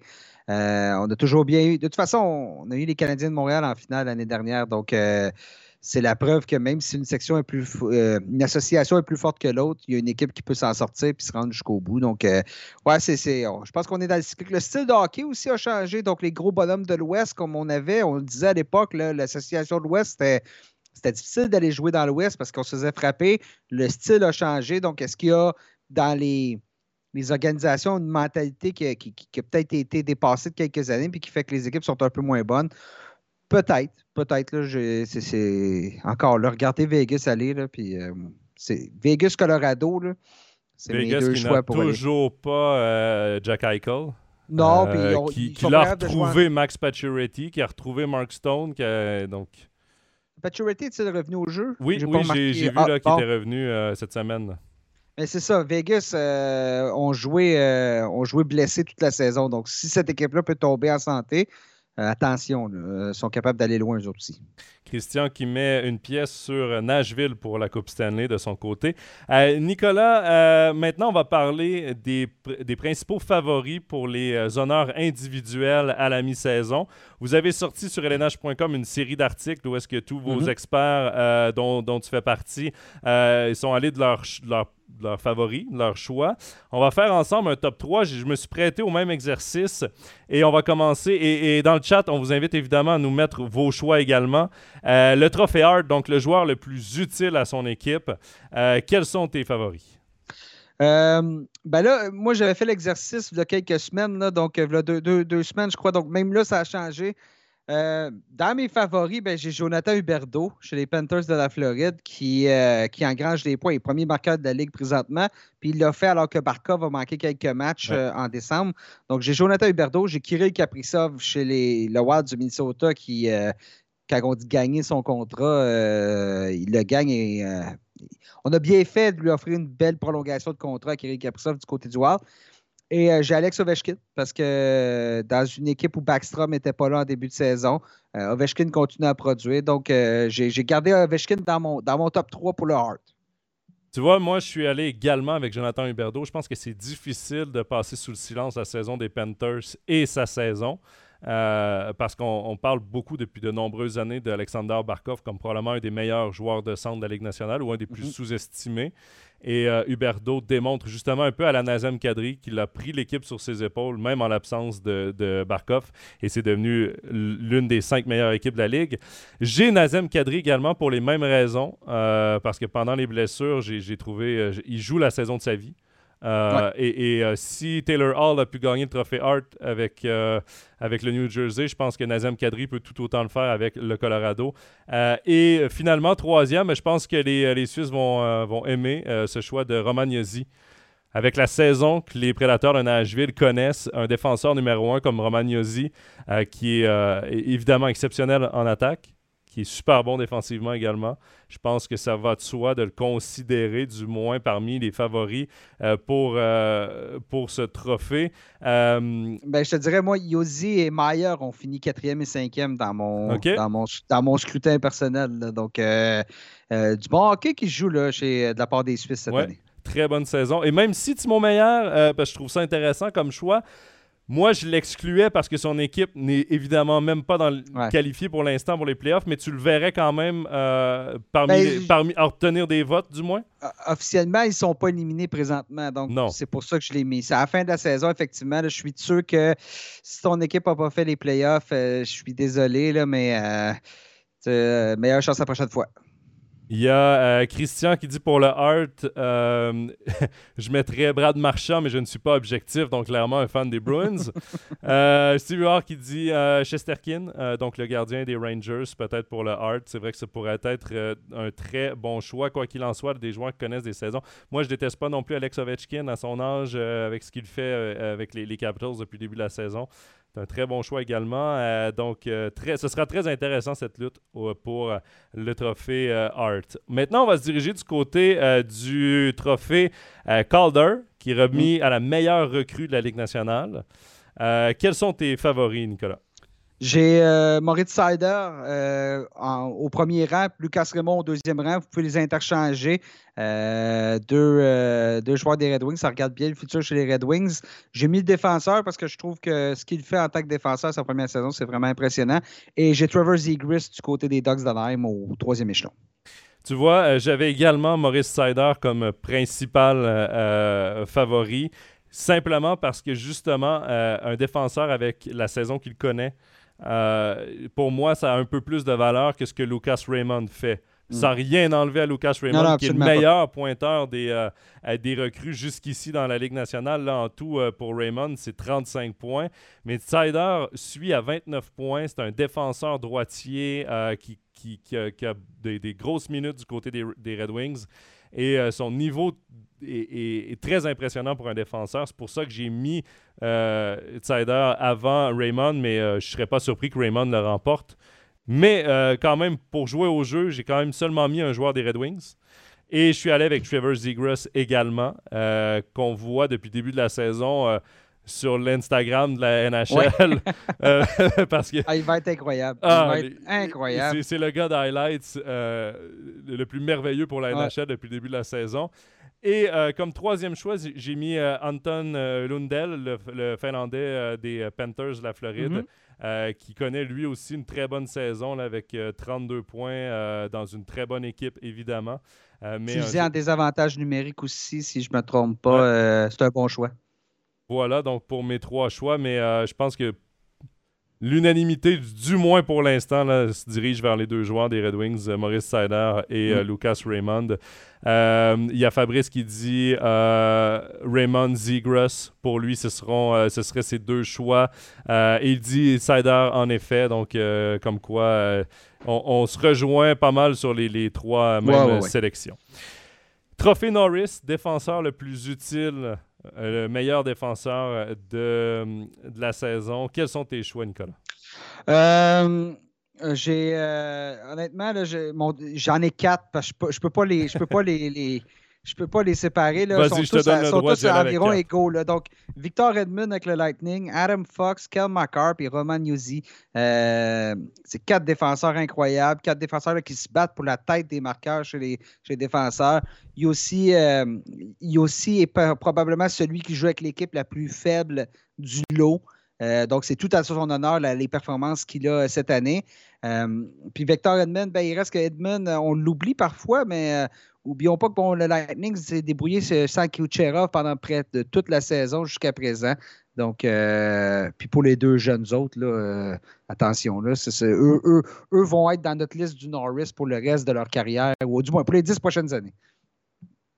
Christian nous dit euh, Norris pour Yossi, toujours pas objectif avec un petit clin d'œil. Euh, Kevin qui dit comment ne pas mettre Yossi. Steve Hart qui dit où est Nashville sans Yossi. Et c'est pourquoi moi aussi j'ai mis Roman Yossi évidemment dans mes choix. Euh, et mes deux autres, évidemment, on avait les quatre mêmes choix. On avait les quatre mêmes choix, mais moi je suis allé avec Kale McCarr, Adam Fox et Roman Yossi. Pourquoi? Parce que, bon, Kale McCarr probablement euh, mm. défenseur le plus dominant offensivement. Euh, il est électrisant depuis le début de la saison, a des chiffres exceptionnels. Adam Fox, je l'ai préféré quand même à Victor Edmond parce que je considère que niveau effectif, euh, le Lightning est peut-être plus mature, plus avancé que les Rangers. Donc, je pas, honnêtement, sans Kucherov, cette année, il y, a des joueurs qui ont joué sur les premiers trios. Alex Barré-Poulet, qui, faisait la navette avec la, Ligue américaine, s'est retrouvé sur les premiers trios. Donc, moi, le Lightning, sans Kucherov, puis les Rangers, c'est pas mal la même chose. OK, j'achète, mais j'ai quand même mis Adam Fox avant euh, Victor Edmond, mais, Victor Edmond, depuis des années, est probablement le meilleur défenseur de la Ligue. Je, te pose une question parce que c'est souvent ce qui me revient au niveau des, des défenseurs. Est-ce qu'un défenseur peut être dans la course pour le trophée Hart, comme on a dit pour Yosi. Les deux, là, on l'avait, sans être le meilleur défenseur de la Ligue nationale. Qu'est-ce que tu entends par meilleur défenseur de la Ligue nationale? Ben, et ça, moi. Et, puis là, tu vois, on fait nos choix de Norris et c'est probablement c'est les quatre meilleurs pointeurs des défenseurs. Mm-hmm. Mais pour moi, le, meilleur défenseur ne devrait pas être qu'offensif. C'est le meilleur défenseur complet. Et j'aimais beaucoup avant, euh, euh, chez Weber avait été en nomination. Je ne sais pas s'il l'a gagné dans sa carrière, le trophée Norris. Je ne pense pas. Non. Mais il a déjà été en nomination. Et mm. pour moi, chez Weber, dans ses meilleures années avec Nashville, était le meilleur défenseur de la Ligue nationale. Pourquoi? Parce que sur les deux sens à patinoire, était hyper dominant. Pour moi, mm. c'est d'être dominant dans les deux sens à patinoire. Peut-être que là, Edmund est supérieur à Adam Fox et Kale McCarr. Euh, parce qu'il est plus complet. Romagnosi également est complet. Euh, mais pour moi, euh, c'est pas qu'une question de points pour le défenseur, mais c'est devenu la norme pour le ouais, Norris. Les meilleurs pointeurs des défenseurs, c'est eux qu'on. parce que souvent, c'est les corps arrière des équipes aussi. là. Mm-hmm. C'est rare qu'on va avoir un, Ben Charrot comme, comme candidat au Norris parce que c'est unidimensionnel. Le, seul qui n'a pas le droit à ce traitement-là, c'est Tyson Barry du côté des Oilers d'Edmonton. Ouais. Parce que Barry, l'année dernière, a fini premier marqueur chez les défenseurs, puis a fini, je pense, 15e au scrutin pour le Norris. Euh, donc, il faut quand même. Tu sais, Barry, bon, est dans sa zone, c'est pas facile. Euh, donc, il faut quand même qu'il y ait. faut pas que tu sois une nuisance dans ta propre zone, comme un, un euh, c'est un peu la même chose. Oui. Tout ça, donc, euh, donc il quand même, faut quand même que tu sois correct défensivement, en plus d'être excellent offensivement. Bon, on était où dans les Rodrigo qui dit Yossi au top, Kevin Bouffard qui dit euh, Edmund aussi, oui, euh, en parlant des, choix évidemment. Euh, Fabrice Fox, Yossi, Edmund, c'est son top 3. il dit par la suite, Macar, 18 buts tout de même, faut pas l'oublier, faut pas l'écarter trop vite. Mm-hmm. Steve Huard, Fox est toujours facile à regarder, mais Dieu qu'il est efficace. Kevin Bouffard qui dit J'aurais fait Yossi, Edmund et Macar, moi aussi. On est euh, là, les messages qui tombent là. J'ai perdu euh, celui de Laurent qui dit Tout le monde oublie euh, Ekblad en Floride. C'est mon, mon, cinquième. C'est mon cinquième. Il, il, est là. Il, dans l'article de lnh.com, il est là. C'est juste que moi, je t'ai demandé d'y aller avec un top 3. ça à 3, là, à un moment donné. Là. Oui, euh, Ekblad, c'est vraiment la, carrière d'Ekblad, c'est fascinant parce que ça a été long se mettre en marche, Ekblad. Des, des saisons correctes, sans plus. Puis à un moment donné, il y avait un début de discussion de. Parce que c'est un premier choix total. Puis, ah ben, n'atteindra jamais son plein potentiel. Puis depuis trois ans, euh, Ekblad fait du travail incroyable. Euh, ce qui a ouvert la porte à un Mackenzie Weegar que personne n'a vu venir, puis fait du super boulot du côté de la Floride. Euh, donc, avec Blad, oui, absolument. Avec Blad, euh, il, est dans mon top 5. Il n'est juste pas dans mon top 3. il y a Vladi qui nous dit un petit passage pour vous dire bonsoir, salutations. Steve qui dit Nicolas, ta sœur jouerait avec McDavid sur le power play et elle ferait des points. T'as pas de sœur, évidemment, mais... je ferais des points avec tu ferais des points, je pense qu'on ferait... Je pense que ça. dit beaucoup, là, parce que... C'est peut-être pour ça que Tyson Barry a peut-être pas été évalué comme les autres. Ça, ben, c'est ça. Puis je veux dire, je, suis meilleur pour parler de hockey que pour le jouer, je vous le garantis. Euh, voilà pour le trophée Norris. Donc, euh, on est pas mal tous unanimes là-dessus. Trophée Vézina maintenant remis au meilleur gardien euh, de la saison régulière. Nicolas, tes, tes préférences? J'ai bon, j'ai changé mon fusil d'épaule par rapport à ce que j'avais euh, ce qu'on avait fait sur LNH euh, parce que ses performances récentes sont vraiment incroyables. Mais Igor Chesterkin est en train de prendre la pole pour le trophée Vizina. Euh, avec les Rangers, justement, les Rangers, c'est une équipe qui est quand même jeune. C'est une équipe qui, en défensive, a des beaux éléments, mais c'est pas parfait non plus. Puis Chesterkin, il est, il est incroyable. Ça se voit aussi quand il a été blessé. C'est c'est, euh, ça paraît chez les Rangers. Donc, tu sais, Georgiev, Alexander Georgiev ne peut pas faire ce que Chesterkin peut faire. Donc, euh, je l'ai au premier rang, Chesterkin. Deuxième, Andrei Vasilevski, parce que justement, chez, les, chez Lightning, c'est pas vrai que ça a été une. C'est pas vrai là, que c'est, facile comme saison chez les Lightning. Puis Vasilevski, pour une raison qui m'échappe, se fait toujours placer deuxième ou troisième au Vizina avec une mentalité de oui, mais euh, il a une bonne équipe devant lui. Il a une bonne équipe devant lui. Ben, pas, pas, nécessairement. Ben, oui, oui, c'est pas vrai là, qu'on a Edman, on a McDonough, a... mais, mais c'est pas une saison qui est facile, puis c'est tout à son honneur les performances qu'il a cette année. Et euh, je conclue avec Yussi Saros là, du côté de, de, Nashville. Si on a dit que qu'est-ce que sont les prédateurs sans, euh, sans ben, qu'est-ce que sont les, les prédateurs sans Saros aussi? c'est mon, mon troisième. Il y a Steve York qui nous dit Chesterkin, s'il vous plaît. Christian qui dit Vasilevski est régulier depuis longtemps. Ça, c'est tout à son honneur aussi. Euh. Ben, Nikita Kucherov est de mon avis sur Vasilevski. On avait vu ça l'année dernière en éliminatoire. Euh, moi, mon top 3, Nick, euh, pour le Vézina, Igor Shesterkin, évidemment. Mm-hmm. Euh, et, j'ai eu la chance de commenter le match. Ben, la chance, c'était pas un grand match, on va se dire, mais dimanche, j'étais avec Stéphane Rochette et on commentait ensemble l'affrontement entre le Kraken de Seattle et les Rangers de New York. Mm-hmm. et Shesterkin est allé chercher cette victoire pour les Rangers qui ont joué un match très difficile. Moi, je m'attendais à ce que les Rangers dominent euh, le Kraken. Ça a été le contraire. Mais euh, les Rangers réussissent à, remporter un match 3 à 2 en temps réglementaire grâce à Chesterkin qui a fini première étoile du match et c'était tout, à fait mérité. Mm-hmm. Euh, il a fait face, je pense, à plus, plus de 42, 42 tirs en tout. C'est 40 arrêts dans ce match-là. et c'est à l'image de sa saison. il a fait oublier aux partisans de New York Henrik Longvist. C'est pas rien ce que tu viens de dire. C'est pas rien non, mais pas oublier. il est inoubliable. Son numéro vendredi. Là, attaque le, non, attaque le, le, corps refroidisse, comme on dit. Là. Oui, euh, comprenez-moi bien. Il est inoubliable, Enrico Longvis. Le roi Henrik à New York, on, va lui ériger une statue. Mais euh, ce que je veux dire, c'est niveau performance. Euh, c'est toujours épeurant pour une équipe de, laisser partir ton gardien de mm. franchise, comme par exemple le Canadien de Montréal quand ils vont dire au revoir à Carey Price, que ce soit cette année, l'année prochaine ou dans cinq ans. Euh, le après Carey Price va être un gros point d'interrogation à Montréal. Et euh, ben, à New York, c'est un peu la même chose avec Lundqvist et Igor Shesterkin est, devenu vraiment un numéro un pour, la, pour la Ligue nationale et pour cette équipe. Et c'est pour ça que je le vois favori pour le trophée Vézina. Yussi Saros, euh, je suis d'accord avec toi du côté des Prédateurs de Nashville. Euh, moi, je les voyais pas.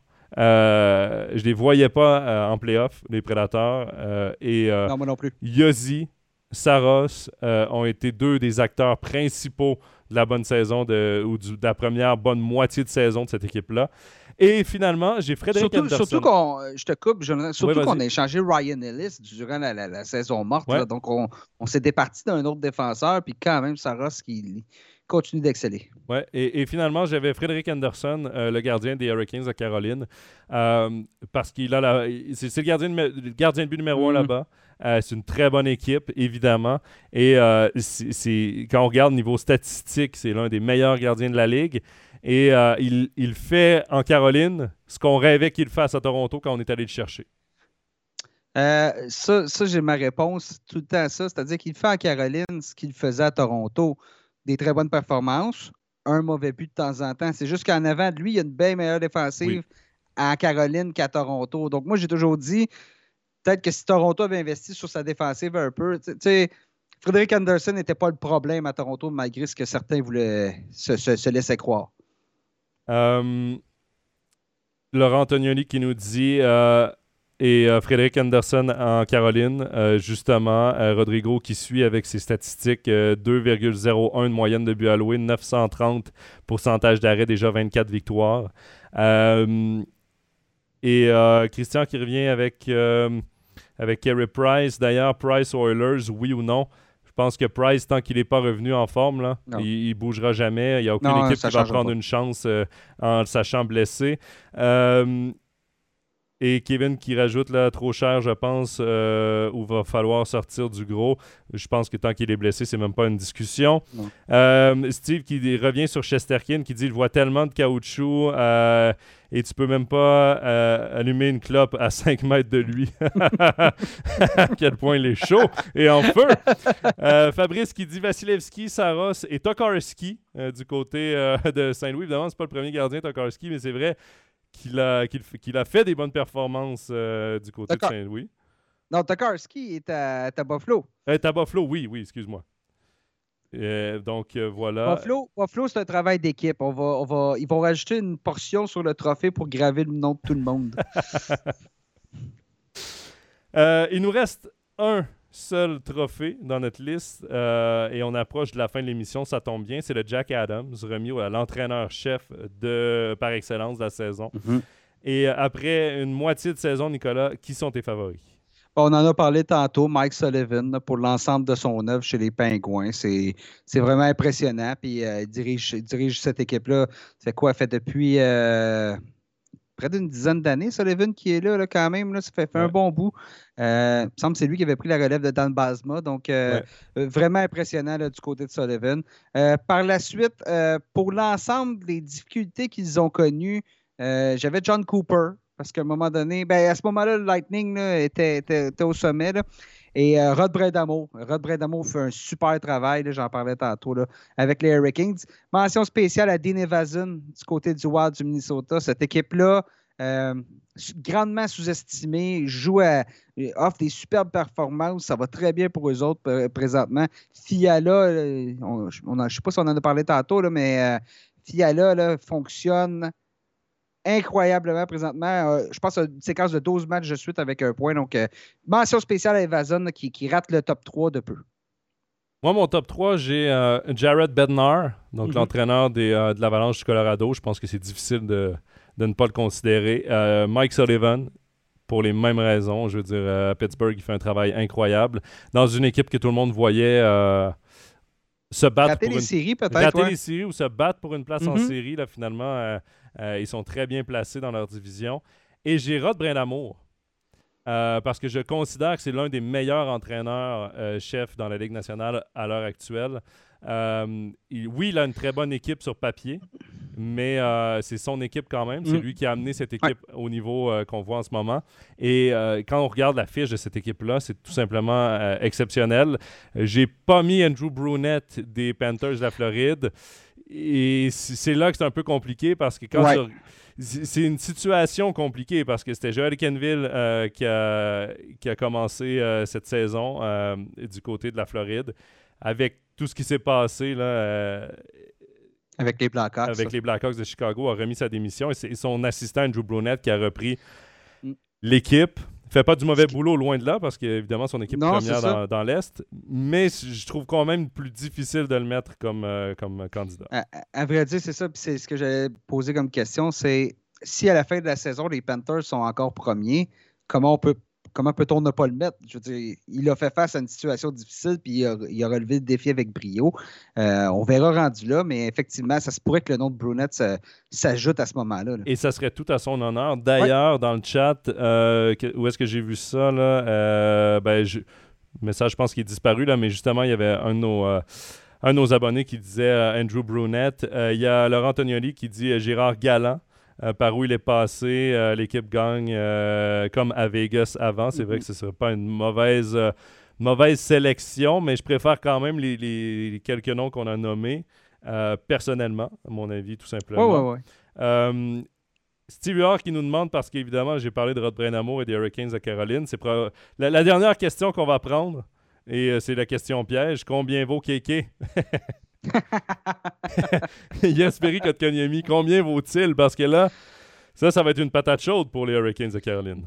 Euh, est-ce qu'il vaut 6 millions? Probablement pas, mais je dirais que présentement, il vaut pas moins que Christian Vorak à Montréal et euh, à 4,5 millions. Donc, on verra bien ce qui va arriver dans ce dossier-là. Est-ce qu'on va finalement garder euh, Kotkanemi à 6? Ça veut dire faut lui offrir au moins une. Il faut, augmenter son salaire l'année prochaine, sauf si on a une entente euh, à l'amiable, si je peux dire. Donc, euh, on verra bien. Euh, Kevin Bouffard, sa sélection, lui, pour le trophée Jack Adams, c'est Sullivan, Brent Amour et Andrew Brunette. Steve York qui revient lui aussi avec Gérard Galland. Donc, ce sera très intéressant. Du moins, on a eu une première moitié de saison, mon Nicolas, très intéressante. Et vous avez eu probablement énormément de boulot malgré les déboires du Canadien de ah, Montréal. Ah, mais c'est long parce que on fait la blague, là, mais Veux, veux pas, il y a une réalité où, en étant à Montréal, si le, si le club connaît du succès, ben, les partisans sont là. Donc, même pour nous, pour notre travail, c'est plus, plus intéressant qu'écrire sur des défaites. Que, veux, veux pas, euh, quand tu perds 10 matchs de suite ou presque, là, euh, ça devient répétitif. Puis, je disais tantôt que la, saison morte a été la plus courte de l'histoire. Veux, veux pas pour les journalistes aussi, parce que c'est allé pour les journalistes, on a travaillé jusqu'en juillet, puis c'est reparti. Puis là, on part avec la même, même chose que les Canadiens. Donc, euh, euh, on, regarde, mi-saison, disons, on a l'impression qu'il reste euh, une vingtaine de matchs au calendrier tellement que la saison semble un peu longue. Mais mais il se passe des belles choses aux quatre coins de la Ligue, ailleurs qu'au Québec. Donc, euh, ça, au moins, c'est très intéressant. Oui, puis on présente ici sur MySports, évidemment, chaque semaine des matchs commentés en français, des matchs également en, anglais qui sont euh, hyper intéressants, de magnifiques affiches. Euh, et d'ailleurs, ce week-end, ben, c'est le rendez-vous du match des étoiles, le All-Star Game, qui sera commenté en français par Pascal Eberhardt et Stéphane Rochette. Nicolas Duchamp, merci énormément pour ta présence à Overtime NHL, ta deuxième. Et c'est certain qu'on va se reparler parce qu'il y a beaucoup de choses qui. Toi, tu es, loin d'avoir terminé, terminé euh, ta saison parce qu'évidemment, il y a le marché des transactions, il y a la date limite des transactions qui approche. Ça a été une année euh, très calme niveau transactions. Mais ce serait intéressant de voir s'il y aura de l'action ou non. Dans les dernières années, ça a été euh, plutôt calme, disons-le. Euh, ensuite, bien évidemment, il y aura la course aux playoffs, les playoffs. On va évidemment, on a la chance de te lire euh, quotidiennement sur lnh.com et de t'entendre avec tes collègues euh, sur la tasse de café, le, balado qui est disponible sur toutes les plateformes. donc, nous, ben, c'est une chance de te recevoir à Overtime NHL et on remettra ça dans quelques semaines, mon, mon cher ami. Ça m'a fait plaisir, Joe. Merci également à tout le monde sur le chat. Vous avez été nombreux à nous écrire. C'est plus d'une centaine de commentaires euh, aujourd'hui. Euh, vous êtes fidèles au rendez-vous. Je vous en remercie. Euh, on a beaucoup de plaisir à parler de la NHL avec vous. Évidemment, l'émission qui, à partir de demain, sera disponible sur YouTube, Spotify, Apple Podcast et sur SoundCloud. Vous pourrez nous réécouter. Ne vous gênez pas à commenter sur les différentes plateformes. On y répondra avec plaisir. Et on se donne rendez-vous dans deux semaines pour un autre Overtime NHL. Merci Nicolas. Bye bye à tous. Merci.